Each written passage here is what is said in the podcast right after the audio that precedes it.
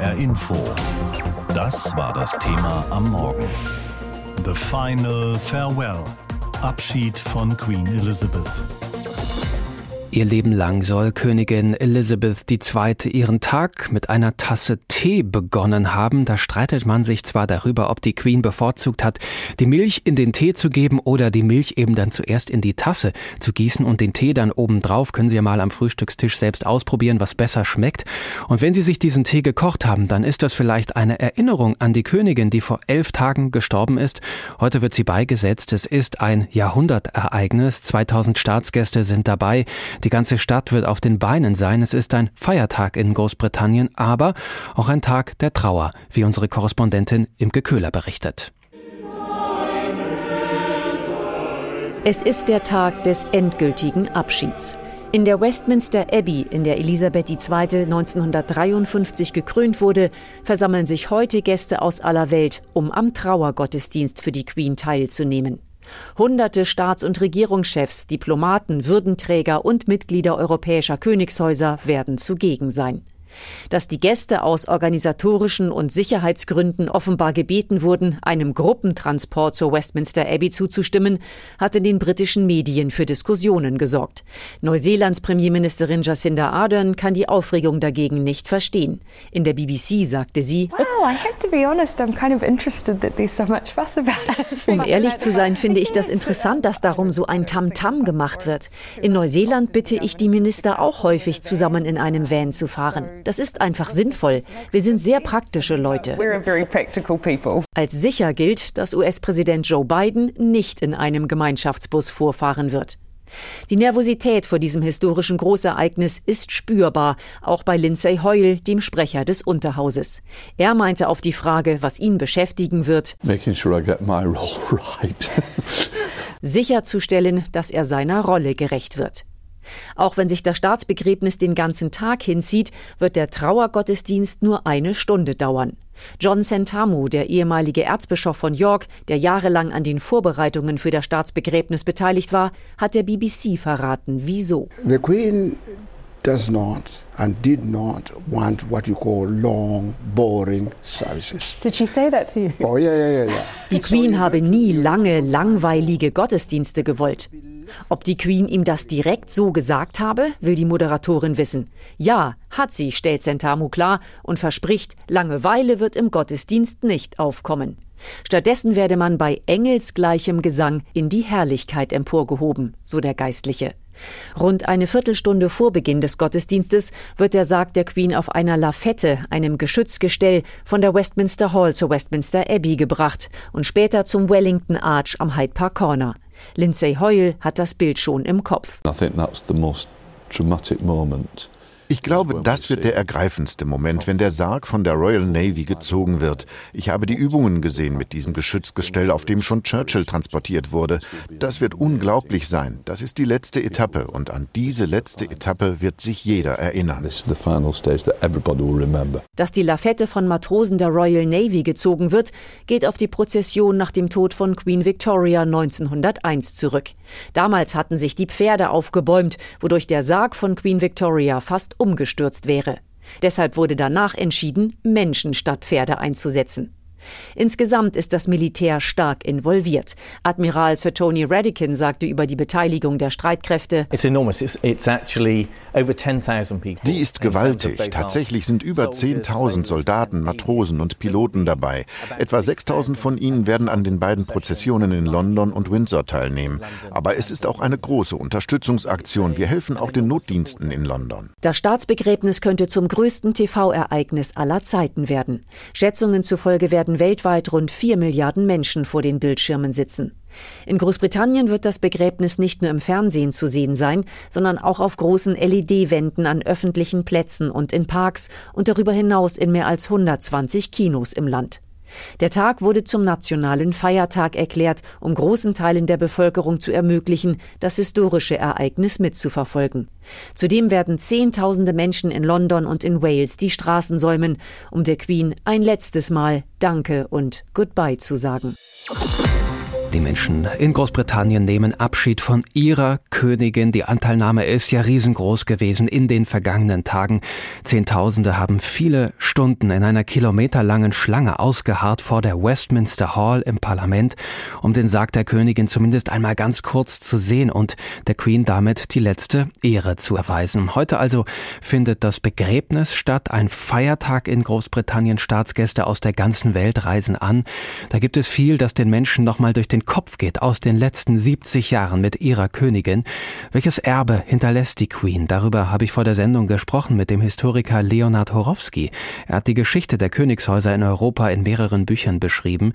Ich wollte wissen, steht der Glanz dieses Begräbnisses, die Aufmerksamkeit und die Anteilnahme auch für einen Abschied von einer Welt, die es eigentlich schon gar nicht mehr gibt? Als Historiker, der sich mit der Monarchie über die lange Zeit hinweg beschäftigt, sehe ich natürlich alle möglichen solchen Abgrenze, sehe viele kleine äh, Elemente, wo ich denke, ach schön, das machen sie wie 1688 in Brandenburg oder sowas. Mhm, mhm. Aber da die Frage ja impliziert, könnte das äh, der letzte Glanz sein, das Schlusslicht gewissermaßen, wäre ich geneigt zu sagen, nicht unbedingt. Denn äh, Monarchien sind lange haltbar. Das System gibt es äh, in sich nur langsam verändernder Form seit äh, über 1000 Jahren in Europa. Und ich glaube nicht, dass die britische Monarchie oder eine andere der europäischen Monarchien in absehbarer Zeit verschwindet. Jedenfalls scheint mir das wenig wahrscheinlich. Man neigt ja oft dazu zu denken, dass einfach, weil die Zeit voranschreitet, alte Dinge verschwinden müssen. Wir haben 2022, da kann es doch nicht sein, das. Aber wir haben ja in ganz vielen anderen Zusammenhängen in den letzten Jahren auch festgestellt, dass andere Dinge von denen man froh wäre, dass sie verschwinden, nicht deswegen einfach sich auflösen, weil die Zeit voranschreitet. Sie sagen also, Sie sehen da Elemente, die Sie an den Glanz vergangener Zeiten erinnert, an das Jahr, ich glaube, Sie haben gesagt, 1688 war es in Brandenburg. Mhm. Bedeutet das einfach nur, dass wir diesen Glanz der Monarchie schon lange in dieser Form nicht mehr so gesehen haben? Ja, weil natürlich eine äh, königliche Beerdigung, genauso wie eine Krönung, die wir wahrscheinlich in etwa einem Jahr sehen werden, ihrem Wesen nach äh, sowieso seltene Dinge sind, nur einmal pro Generation vorkommen oder zweimal, wenn man die Ehepartner mit bedenkt. Und weil im konkreten Fall tatsächlich natürlich diese Generation so lange auf dem Thron gewesen war, das ist tatsächlich historisch einzigartig. Beinahe hätte Elisabeth II. den europäischen Rekord gebrochen dafür. Ludwig XIV. war 72 Jahre lang König. Den hat sie nicht gebrochen. Und das werden wir sicher nicht mehr so bald sehen, weil Elisabeth jung auf den Thron kam und dann sehr alt wurde. Und die Könige, die zurzeit äh, regieren und regierende Königinnen und ihre Nachfolger, äh, die kommen in der Regel relativ deutlich älter auf den Thron, weil ja die Lebenserwartung so gestiegen ist. Aber ihr Vater starb jung, sie kam jung auf den Thron, ist dann selbst aber sehr alt geworden und hat deswegen diese extrem lange Regierungszeit gehabt, die natürlich auch dazu führt, dass man sich gar nicht mehr an den Zustand vor ihr erinnert in vielen Punkten. Das ist untypisch. Sie haben sich ja mit der Historie der Königshäuser beschäftigt, zum Beispiel im 17. oder auch im 18. Jahrhundert verändert. Wir sehen jetzt aktuell diese riesengroße Anteilnahme, dieses Meer an Blumen, an Stofftieren, an Menschen, die Abschied nehmen wollen von ihrer Königin. Ist das auch aus der historischen Sicht ein Ausnahmefall oder hat es das immer wieder gegeben, dass Monarchen in der Bevölkerung einen solchen Stellenwert erreicht haben?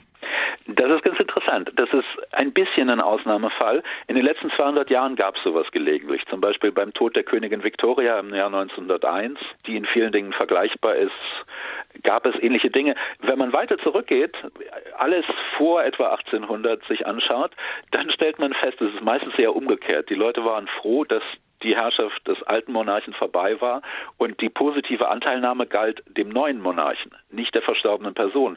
Denn Sie müssen sich vorstellen, vor dem 19. Jahrhundert hatten ja Könige äh, noch politische Entscheidungen zu treffen und waren dementsprechend oft stark unbeliebt, weil die Lage oft sehr schlecht war. Und da gab es dann in der Regel die Hoffnung, mit einem neuen König wird alles besser, sodass man den verstorbenen Monarchen meistens wesentlich weniger begeistert äh, verabschiedete oder eben begeistert verabschiedete, weil man froh war, dass es vorbei war. Sehen wir das jetzt hier umgekehrt mit einem neuen König? Wird alles schlechter, wenn man so will? Es gibt ein bisschen diese Perspektive, nicht wahr? Natürlich auch, weil es der älteste Monarch ist, der je in Großbritannien und ich glaube auch fast in ganz Europa je auf den Thron gekommen ist. Ja, der älteste Monarch, der älteste König in ganz Europa meines Wissens. Und das natürlich eine Umdrehung des Klassikers ist. Früher kamen junge Leute auf den Thron, da war es leicht, mit denen eine positive Zukunftshoffnung zu verbinden. Allerdings denke ich nicht, dass die Monarchie in Großbritannien daran wirklich besonderen Schaden nehmen wird, zumal ja Monarchie so funktioniert, dass immer die nächste und übernächste Generation schon sichtbar sind. Und deswegen wäre ich da nicht besonders pessimistisch. Die Monarchie, also sagen Sie, hat noch eine gesunde Haltbarkeit in Großbritannien. Aber wie sieht's denn mit dem Commonwealth aus? Da gibt's ja durchaus auch einige Länder, die darüber nachdenken oder zumindest die Frage stellen, wollen wir da noch dazugehören? Australien und Neuseeland zum Beispiel. Auch Schottland ist ja immer wieder ein Thema, wenn es um die mögliche Unabhängigkeit geht. Ist nicht dieser Bruch, den es dort jetzt gibt, ein Anlass für die Menschen dort zu sagen, wir wollen, dass das in Zukunft anders aussieht? Sie haben absolut recht, dass natürlich die Commonwealth-Länder, die Elisabeth noch als Königin hatten, dass diese Länder sicher eher aus der monarchischen Konstruktion aussteigen könnten, weil das natürlich von Anfang an eine sehr seltsame Konstruktion war, nämlich ein Staatsoberhaupt zu haben, das in einem anderen Land dauerhaft lebt und nur ganz gelegentlich zu Besuch kommt. Natürlich kann die Monarchie da keine so große Integrationsleistung bringen, bei Schottland würde ich sagen, was ich auch sonst sagen würde für Großbritannien. Es ist gut möglich, dass es große Veränderungen der Konstruktion und der Verfassung gibt, vielleicht sogar bis hin zur, zur, Abspaltung Schottlands, aber das werden dann politische Fragen sein. Und wenn Schottland unabhängig wird, dann wird es nach dem heutigen Stand der Dinge wahrscheinlich keine Monarchie werden, obwohl es natürlich eine hübsche Geste wäre, wenn sie den Herzog Franz von Bayern auf den Thron berufen, der der Erbe der Stuart-Dynastie ist, die 1688 gestürzt wurde. Aber Schottland würde wahrscheinlich eine Republik werden, wenn es unabhängig wird. Das ist auch der größere Punkt, den man da machen kann. Großbritanniens Problem ist nicht die Monarchie. Großbritanniens Problem ist es, dass es keine geschriebene Verfassung hat und dass deswegen die Monarchie in der Politik häufig als Vorwand benutzt werden kann, um ungeregelte Macht auszuüben. Die Monarchie selbst ist ja absolut kompatibel mit einer geschriebenen modernen Verfassung, wie man das an den neun anderen europäischen Monarchien sehen kann. 2000 offizielle Trauergäste sind geladen. Bundespräsident Steinmeier ist dabei und der US-Präsident Joe Biden. Aber das sind nur die offiziellen. Hunderttausende werden auf den Straßen dabei sein und Milliarden Menschen werden diese Beisetzung von zu Hause aus verfolgen über die Medien. Am Vormittag wird der Sarg der Königin von der Westminster Hall, dem Parlament, wo ja Zehntausende zuletzt Abschied genommen haben, in die Westminster Abbey gebracht, wo dann die Trauerfeier für die Queen stattfindet. Unser Korrespondent in London ist Thomas Spickhofen. Ich habe ihn gebeten, mal zu schildern, wie die Atmosphäre aussieht in der britischen Hauptstadt wenige Stunden vor der Beisetzung der Queen. Es ist frisch hier in London im Moment, so 11, 12 Grad. So war es auch in der vergangenen Nacht. Einige Menschen haben ja noch in der Schlange gestanden. Die Tore zu Westminster Hall sind noch geöffnet. Die Schlange ist inzwischen auf wenige hundert Menschen geschrumpft, die nun bis halb acht deutscher Zeit noch die Gelegenheit haben, in der Westminster Hall am Sarg vorbei zu defilieren. Äh, und ansonsten wird es heute sehr still werden im Königreich. Es ist Feiertag. Es ist ein außergewöhnlicher Feiertag. Es sind natürlich alle Geschäfte geschlossen, alle Supermärkte, alle Behörden, um dem Anlass angemessen die Queen zu Grabe tragen zu können. Kommen wir mal zum genauen Ablauf dieses Begräbnisses. Da sind ja mehrere Stationen geplant. Von der Westminster Hall geht es am Vormittag zur Westminster Abbey, später dann weiter zum Schloss Windsor, wo die Königin dann ihre letzte Ruhe finden soll. Hat die Queen sich das genau so gewünscht und genau geplant, wie das heute ablaufen soll?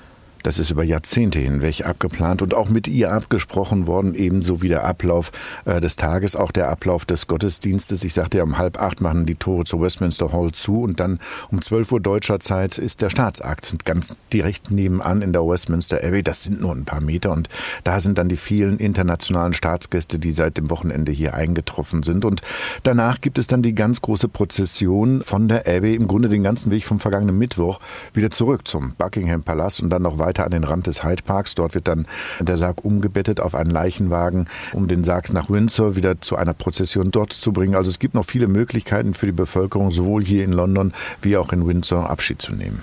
Welche Rolle spielt denn die königliche Familie heute an diesem Tag? In welcher Form werden Sie sich von der Königin verabschieden? Sie werden in der ersten Reihe stehen und dem Sarg folgen, auf der kleinen Prozession zum Beispiel von der Westminster Hall zur Westminster Abbey. Und Sie werden natürlich immer in der ersten Reihe sitzen, sowohl in der Westminster Abbey wie auch später in der St. George's Chapel draußen in Windsor, wo ja dann auch nochmal ein Aussiedlungsgottesdienst stattfinden wird. Dort in der Kapelle, die die meisten von uns noch in Erinnerung haben von der Hochzeit von Harry und Meghan, wird ja dann am Ende die Queen auch tatsächlich beigesetzt. Und ich bin gestern Abend nochmal diesen Teil der Strecke hier in London abgegangen. Da kampierten auch die ersten bereits mit kleinen kleinen Zelten, auf Campingstühlen, so am Straßenrand in erster oder auch schon in zweiter Reihe, um heute bei der Prozession nochmal ganz nah dran zu sein und dann eben auch zu sehen, wie Charles, der neue König und äh, seine Schwester Prinzessin Anne und die beiden anderen Jungs und später dann auch noch die Enkelkinder diesem Sarg folgen werden. Die Anteilnahme nach dem Tod der Queen ist riesig, daran gibt es äh, keine Zweifel, aber dazwischen haben sich ja durchaus auch kritische Stimmen gemischt. Die Monarchie hat ja nicht nur Freunde in Großbritannien. Wird da erwartet, dass auch diese Stimmen heute am Rande dieses Begräbnisses zu hören sein werden? Das werden wir abwarten müssen. Wir haben es ja bei den Prozessionen in Schottland zum Beispiel gemerkt, dass tatsächlich im wörtlichen Sinne diese Stimmen zu hören waren. Man muss sagen, sie dominieren ja jetzt nicht die Debatte im Moment, sondern äh, im Moment sind es wirklich Trauer und Anteilnahme. Und in Schottland haben wir gesehen, dass Zehntausende schweigend, und das war ja wirklich sehr beeindruckend, schweigend in den engen Gassen von Edinburgh am Straßenrand standen und einzelne Zwischenrufe dann natürlich besonders auffielen. Es geht gar nicht darum, äh, ein solches Demonstrationsrecht klein zu reden, aber auf der anderen Seite wollen natürlich natürlich die Trauernden auch ein bisschen geschützt werden in ihrer Trauer und ihrer Anteilnahme. Und möglicherweise gibt es diesen Konflikt heute ebenfalls am Straßenrand. Das werden wir aber abwarten müssen.